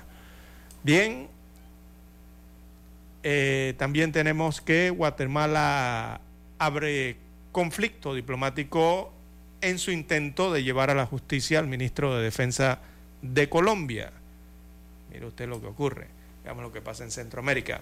El presidente de Colombia, Gustavo Petro, advirtió este martes que las relaciones con Guatemala se verán afectadas si la fiscalía de ese país insiste en emprender acciones legales contra su ministro de Defensa, Iván Velázquez, por el caso de corrupción de Odebrecht cuando fue jefe de la Comisión Interna- Internacional contra la Impunidad en ese país centroamericano.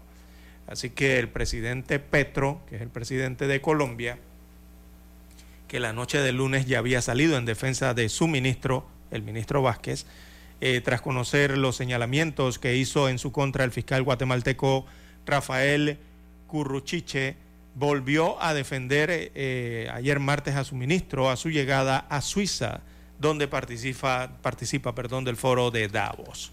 Veamos lo que dijo eh, Petro a su llegada a Suiza.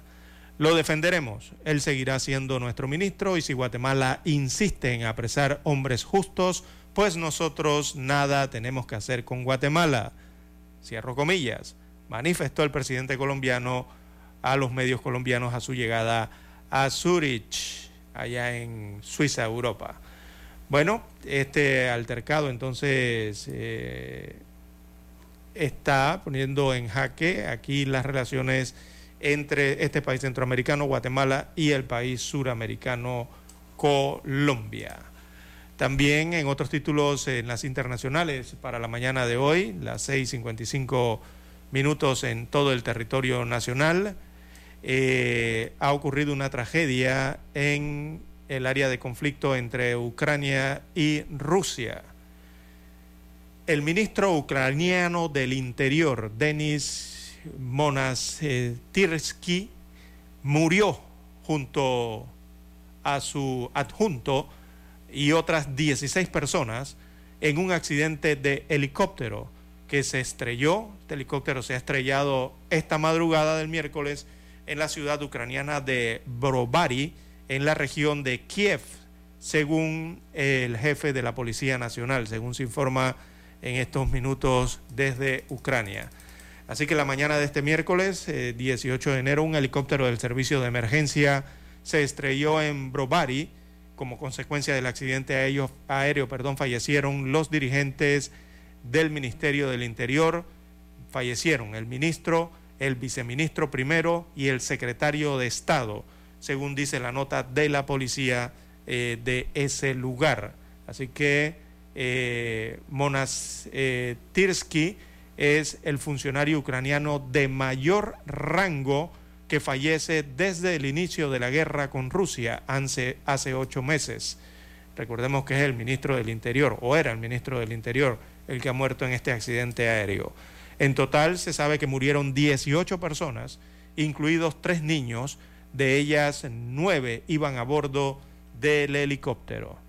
Eh, el hecho de los niños es porque el, accidente aéreo se registró cerca de un jardín infantil y un edificio de viviendas, según informó el jefe adjunto de la administración presidencial, eh, Kirilo Timoshenko. Esto a través de la red Telegram. Bueno, este accidente aéreo ha ocurrido en los últimos minutos allá en Ucrania, en que muere entonces el, el ministro y, el, el- y su adjunto del interior eh, ucraniano. Bien, en más títulos eh, para la mañana de hoy, las 6.57 minutos de la mañana en todo el territorio nacional. También tenemos eh, para hoy a nivel internacional que en Canadá eh, un grupo de indígenas hayan posibles 171 nuevas tumbas de niños en terrenos de antigua escuela. La información que llega desde el cono norteamericano eh, señala que un grupo de indígenas canadienses anunció este miércoles que ha localizado 171 posibles tumbas sin identificar en los terrenos de una antigua residencia escolar en la que fueron internados miles de niños aborígenes. La nación Watususki eh, Onigum dijo que con la ayuda de un radar de penetración de terreno ha localizado esas posibles tumbas en los terrenos de la residencia escolar indígena San Mary en la localidad de Kenora, a unos 1.800 kilómetros al noroeste de Toronto. Así que las tumbas se encuentran en un cementerio de la antigua residencia escolar en la que las autoridades canadienses forzaron el internamiento de niños indígenas durante casi un siglo. Así que continúan las investigaciones al respecto de este hallazgo en Canadá, allá en el área indígena canadiense. También eh, para hoy, amigos oyentes, bueno, a unas semanas de su realización, el presidente Lazo eh, se baja de la cumbre de la CELAC y entonces con esto pasa a formar parte de la lista de las ausencias que, en las que ya está el presidente de México, López, Manuel López Obrador, y también la presidenta de eh, Perú, la presidenta eh, Dina Boluarte. Esto cuando falta solamente una semana para la realización de esa cumbre de la Comunidad de Estados Latinoamericanos y Caribeños CELAC, que se va a desarrollar en Buenos Aires, Argentina, y que por una parte destaca o marca el regreso de Brasil y de Luis Ignacio Lula da Silva a ese foro regional. Ahora se confirma eh, que el presidente de Ecuador eh, no estará presente, eh, que es una ausencia de peso, ¿no? La de Guillermo Lazo, que adujo motivos de agenda, por lo cual no estará en la cita, según se confirmó por parte del gobierno argentino y la embajada ecuatoriana en la capital trasandina. Bien, eh, el operador nos indica que ya tenemos la señal en directo desde Washington, Estados Unidos eh, de América. Adelante con un sondeo regional, don Daniel.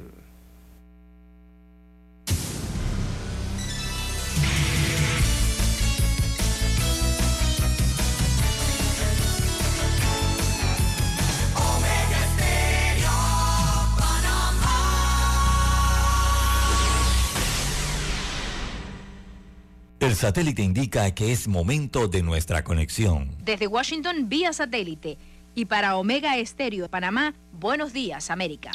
Buenos días, América. Vía satélite. Desde Washington.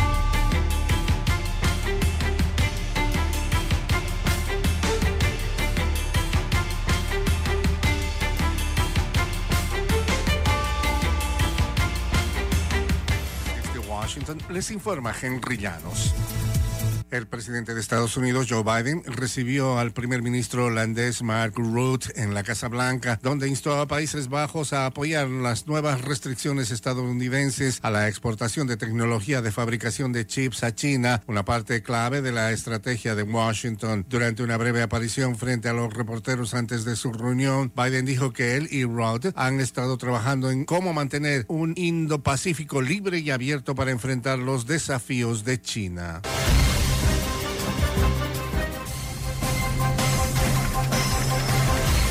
El dirigente Enrique Capriles llama a la oposición a dejar de lado las diferencias y a concentrarse en trabajar para buscar una solución a la crisis que viven los venezolanos. Desde Caracas nos informa Carolina Alcalde. El ex candidato presidencial venezolano Enrique Capriles reaccionó a los señalamientos del dirigente opositor en el exilio Leopoldo López, que lo acusó de no estar interesado en la celebración de primarias presidenciales para definir al candidato, que se medirá con el aspirante del oficialismo en las elecciones previstas para 2024. Los esfuerzos tienen que ir a eso, a que se aumenten los salarios, seguir en la búsqueda de la recuperación económica del país. Creo que deben haber primaria. Estoy absolutamente de acuerdo que haya primaria. Hablar de eso y tratar de descalificarlo al único que ayuda es a Maduro. Carolina Alcalde, Voz de América, Caracas. Un fuerte sismo remeció hoy miércoles el este de Indonesia y el sur de Filipinas sin que se declararan alertas de tsunami ni reportes inmediatos de daños. Algunos vecinos trataron de huir de Tobelo en la provincia de Maluku del norte. El Servicio Geológico de Estados Unidos situó el epicentro a 48 kilómetros de profundidad bajo el mar, 154 kilómetros al noroeste de Tobelo. Algunas personas huyeron de sus casas cuando tembló el piso, según dijeron los vecinos.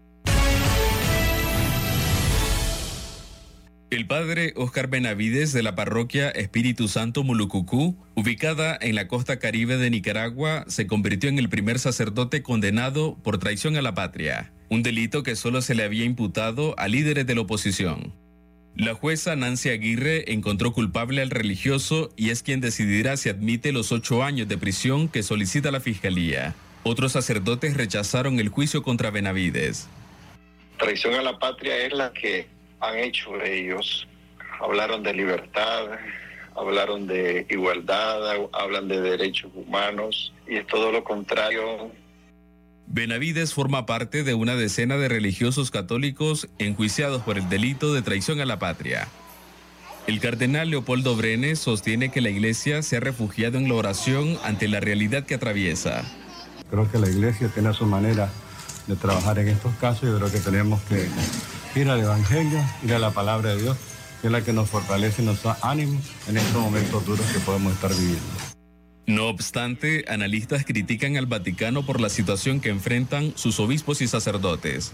El Vaticano está eh, en una situación muy compleja a lo interno, con una gran lucha de, de poder, eh, con temas más relevantes que, que el de Nicaragua, lamentablemente para eh, sacerdotes y otros religiosos católicos en Nicaragua, eh, y yo creo que no irá más allá de algunos llamados a, a tratar de eliminar esta persecución. El presidente Daniel Ortega ha señalado a la Iglesia de Roma de ser una dictadura perfecta. Donaldo Hernández, Voz de América. Desde Washington vía satélite y para Omega Estéreo de Panamá hemos presentado Buenos Días América. Buenos días, América. Vía satélite. Desde Washington. Omega Estéreo, cadena nacional. Problemas de tierra, reclamos por accidentes, despidos injustificados, reclamos de herencias, sucesiones, daños y perjuicios. Todo problema legal civil, penal y laboral, consulte al 6614-1445. Licenciado Juan de Dios Hernández le atiende. 6614-1445. Con atención en Panamá, Panamá Este, Panamá Oeste, Colón, Coclé, Santiago, Herrera y Los Santos. Anote y consulte 6614-1445. Noticiero Omega Estéreo.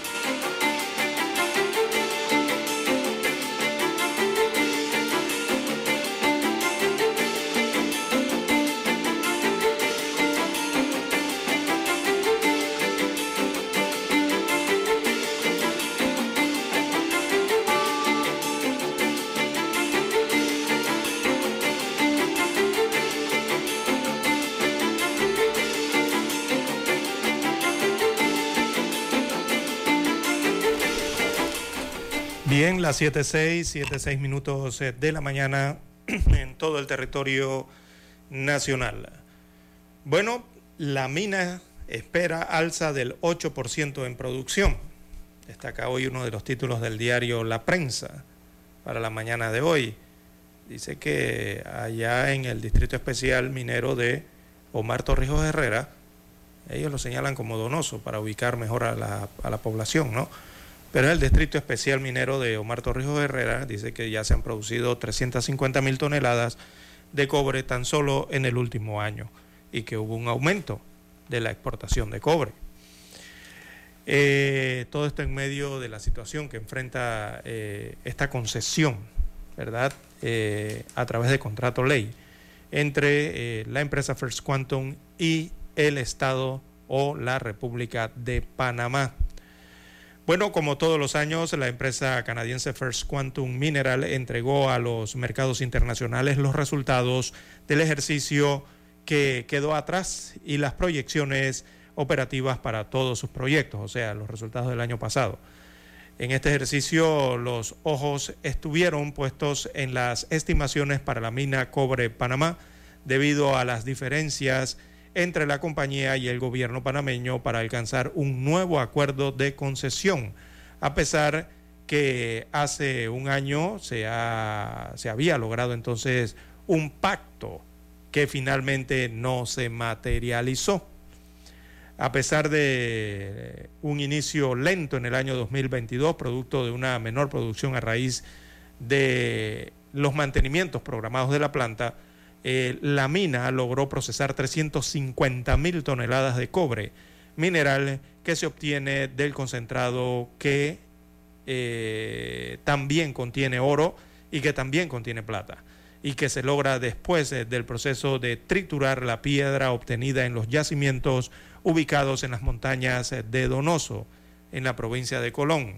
Ahí hago la aclaración, Distrito Especial de Omar Torrijos Herrera. Inicialmente la empresa había calculado una producción mínima de 330 mil toneladas para el 2022, pero al finalizar el año los números superaron en 19 mil toneladas la producción del año 2021, cuando la mina procesó 331 mil toneladas de cobre. O sea, este año fueron 19 mil toneladas más. La producción aumentó entonces en un 8% para el cierre del año 2022. La Cámara de Comercio, Industrias y Agricultura de Panamá también reiteró esta semana al presidente Laurentino Cortizo buscar las soluciones para salvar el IBM.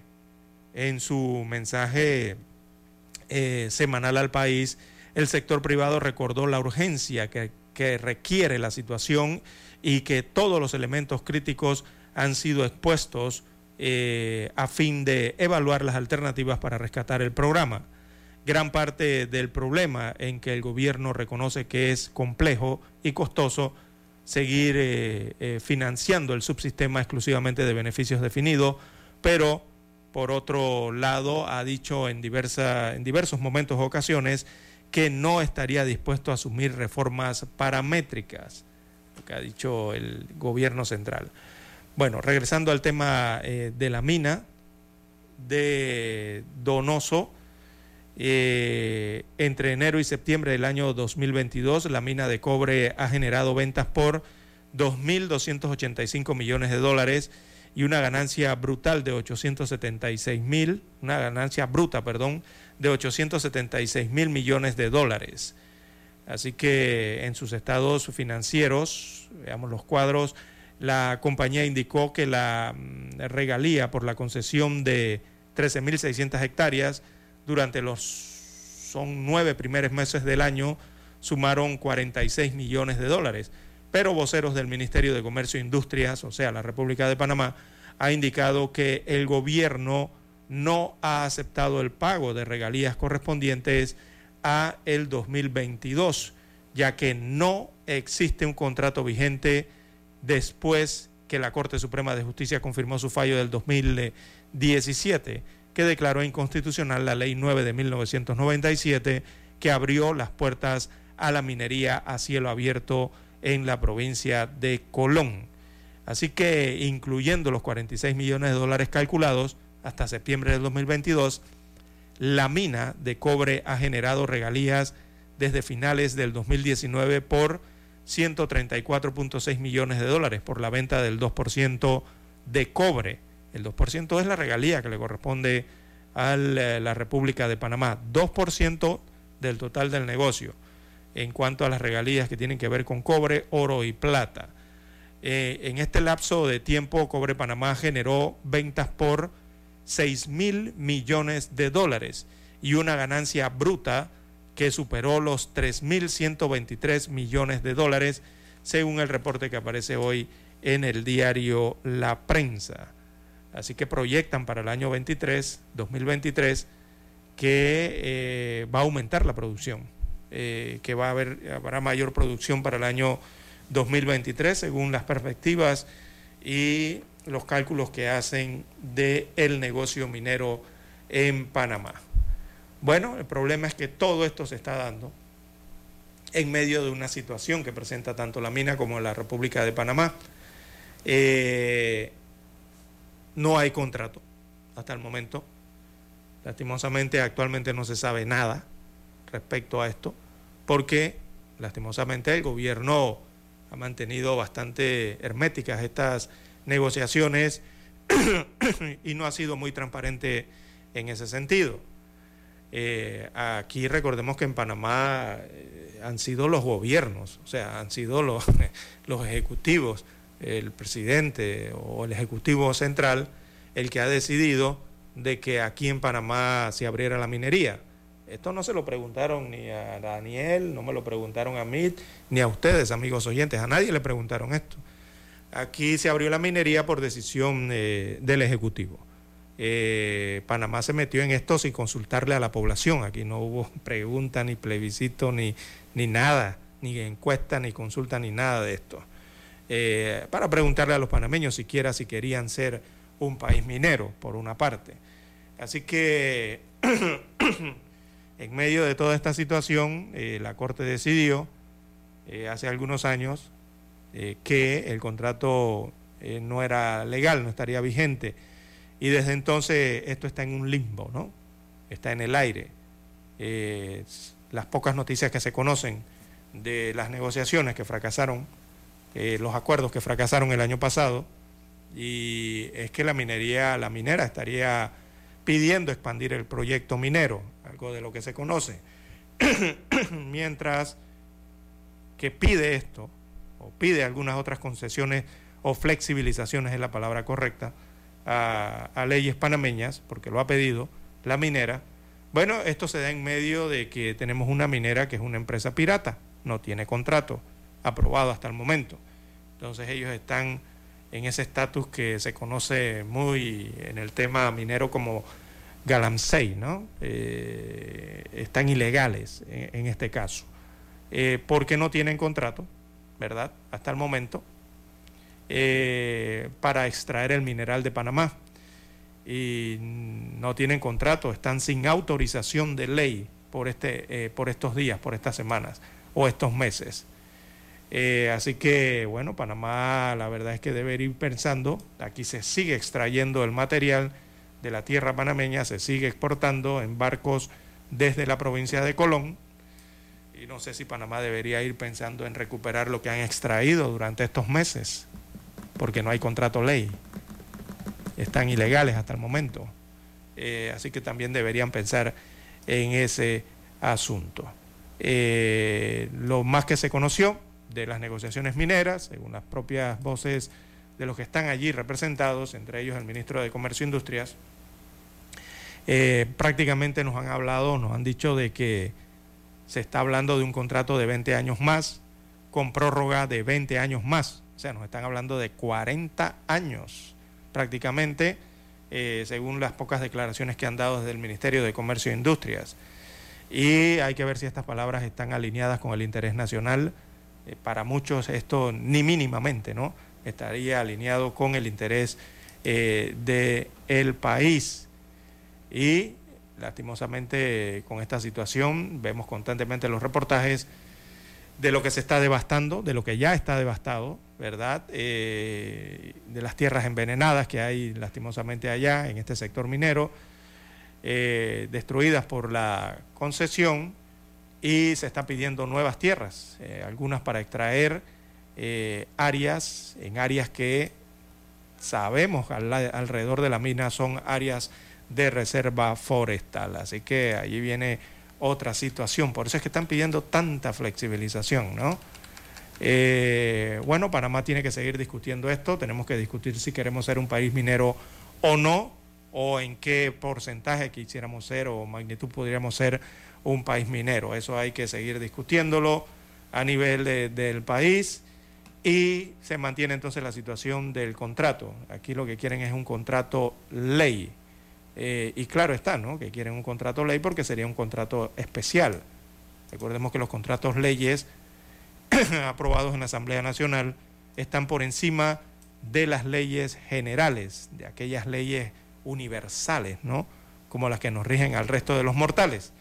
Con contrato ley, la ley de contrato, eh, por supuesto que estaría por encima de las leyes regulares. Las leyes regulares son las que rigen nuestras instituciones, el Ministerio de Ambiente, de Trabajo, de Comercio, Ministerio de Economía y Finanzas, y bueno, por allí también rigen las, eh, eh, rigen las regulaciones del país. Pero cuando se enfrenta una ley general frente a una ley contrato, es en específico la del contrato ley, siempre va a estar por arriba de la ley general y por lo tanto se hace lo que dice el contrato ley.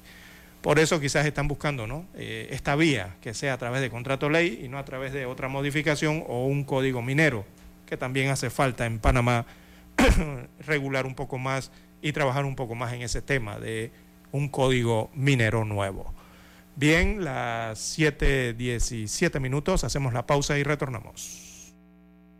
Noticiero Omega Estéreo. A esta hora establecemos contacto vía satélite desde Washington. Gracias a Banco Aliado. 30 años. ¿Qué quieres crear? Se cumplieron 31 años de la firma del acuerdo de paz que puso fin en 1992 a la guerra civil de El Salvador y en este contexto el diario La Prensa Gráfica hizo una publicación basada en una parte de la información que ex miembros de la Comisión de la Verdad de Naciones Unidas que se integró para investigar crímenes de guerra habrían entregado a varios periodistas en 2019. Según la publicación del periódico, se trata de denuncias que no fueron incluidas en el informe oficial que entregó la referida comisión. La Voz de América consultó a la especialista en derechos humanos Celia Medrano sobre las implicaciones que para el país tiene desclasificar estas denuncias que no fueron procesadas. Deben de responder quienes violaron derechos humanos durante la guerra en el contexto del conflicto armado que vivieron y esos hechos no deben de quedar impunes. Por su parte, el doctor Rubén Zamora, político de tendencia social cristiana y ex embajador de El Salvador en Estados Unidos, consideró que las transformaciones y la búsqueda de la justicia debe tener presente el espíritu de los acuerdos de paz. Aquí lo que se necesita es que el país vuelva a pensar en que es- somos todos salvadoreños y salvadoreñas y, y no de, de este grupo o del otro grupo. A más de tres décadas de la firma del acuerdo de paz que puso fin al conflicto armado en El Salvador, el país tiene pendiente en el Congreso la elaboración de una ley de justicia transicional y no repetición que fue ordenada por la Corte Suprema de Justicia tras derogar la ley de amnistía. Nerima del Reyes, Voz de América, San Salvador. Banco Aliado, cumpliendo 30 años en el mercado, te invita a generar hasta el 3% con su cuenta Más Plus. Banco Aliado, 30 años. ¿Qué quieres crear? El reportaje internacional llegó a ustedes gracias a Banco Aliado. 30 años. ¿Qué quieres crear?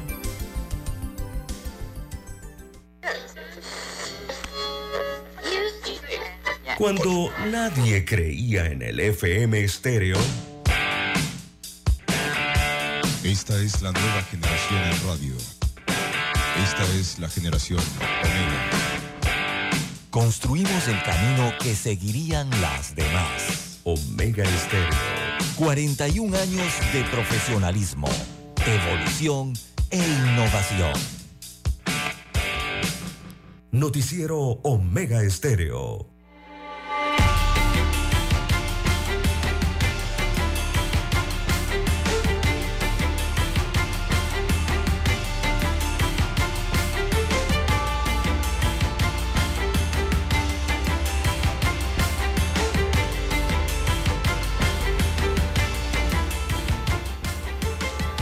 Bien, amigos oyentes, las 7.21, 7.21 minutos eh, de la mañana en todo el territorio nacional. Bueno, el ramal hacia el Aeropuerto Internacional de Tocumen del Metro de Panamá estaría listo en el mes de marzo, en unos dos meses. Así que este proyecto que conecta al Instituto Técnico Superior Especializado y también al Aeropuerto Internacional de Tocumen eh, podría ser entregado en marzo próximo.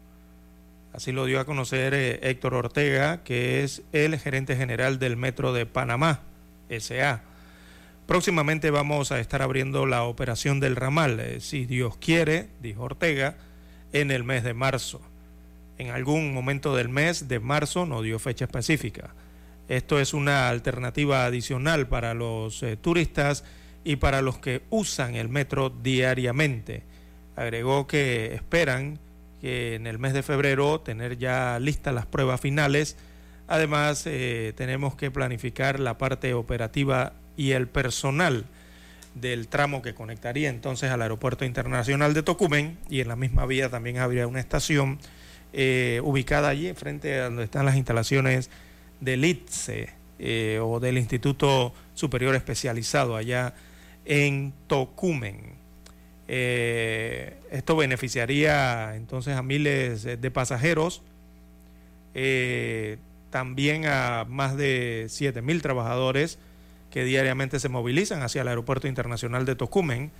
Eh, allí se calcula también, como está el ITSE, recordemos que el ITSE atiende, se calcula que la matrícula del ITSE podría estar atendiendo allí 5.000 estudiantes, además de, por allí cerca, enfrente del ITSE está el INADE, don Daniel, ¿verdad? El INADE, bueno, también el INADE se podría haber beneficiado con esto, ahí hay una matrícula importante, la sede central del INADE, eh, también de trabajadores allí. Eh, hay varias escuelas también en este tramo eh, y en las comunidades aledañas, por supuesto, a estos sectores, principalmente al Aeropuerto Internacional de, Tocumen. Así que el, tan esperado ramal hacia el Aeropuerto Internacional ya está en pruebas, según las palabras del de el gerente del Metro de Panamá, estaría en prueba durante estas semanas y posiblemente en marzo ya se estaría entregando o dando apertura al servicio del metro hasta el Aeropuerto Internacional de Tocumen. Esto va a traer buenos beneficios, amigos oyentes, eh, para la ciudad capital, también para el distrito de San Miguelito, para el país, tener un aeropuerto eh, conectado a la vía de férrea o de metros eh, es muy importante también en lo que respecta al sistema de transporte, ¿verdad? la logística que esto genera y por supuesto las facilidades ¿no? para los eh, turistas que en este caso deseen arribar a territorio panameño, dependiendo allí también, porque recordemos que el aeropuerto es un hub, ¿no? Y hay también bastante transbordo, pero turistas que no entran, no ingresan al país, ¿no? No, no bajan al país, simplemente lo utilizan como sede de conexiones hacia otras rutas. Bien, las 7.25, 7.25 minutos de la mañana en todo el territorio nacional.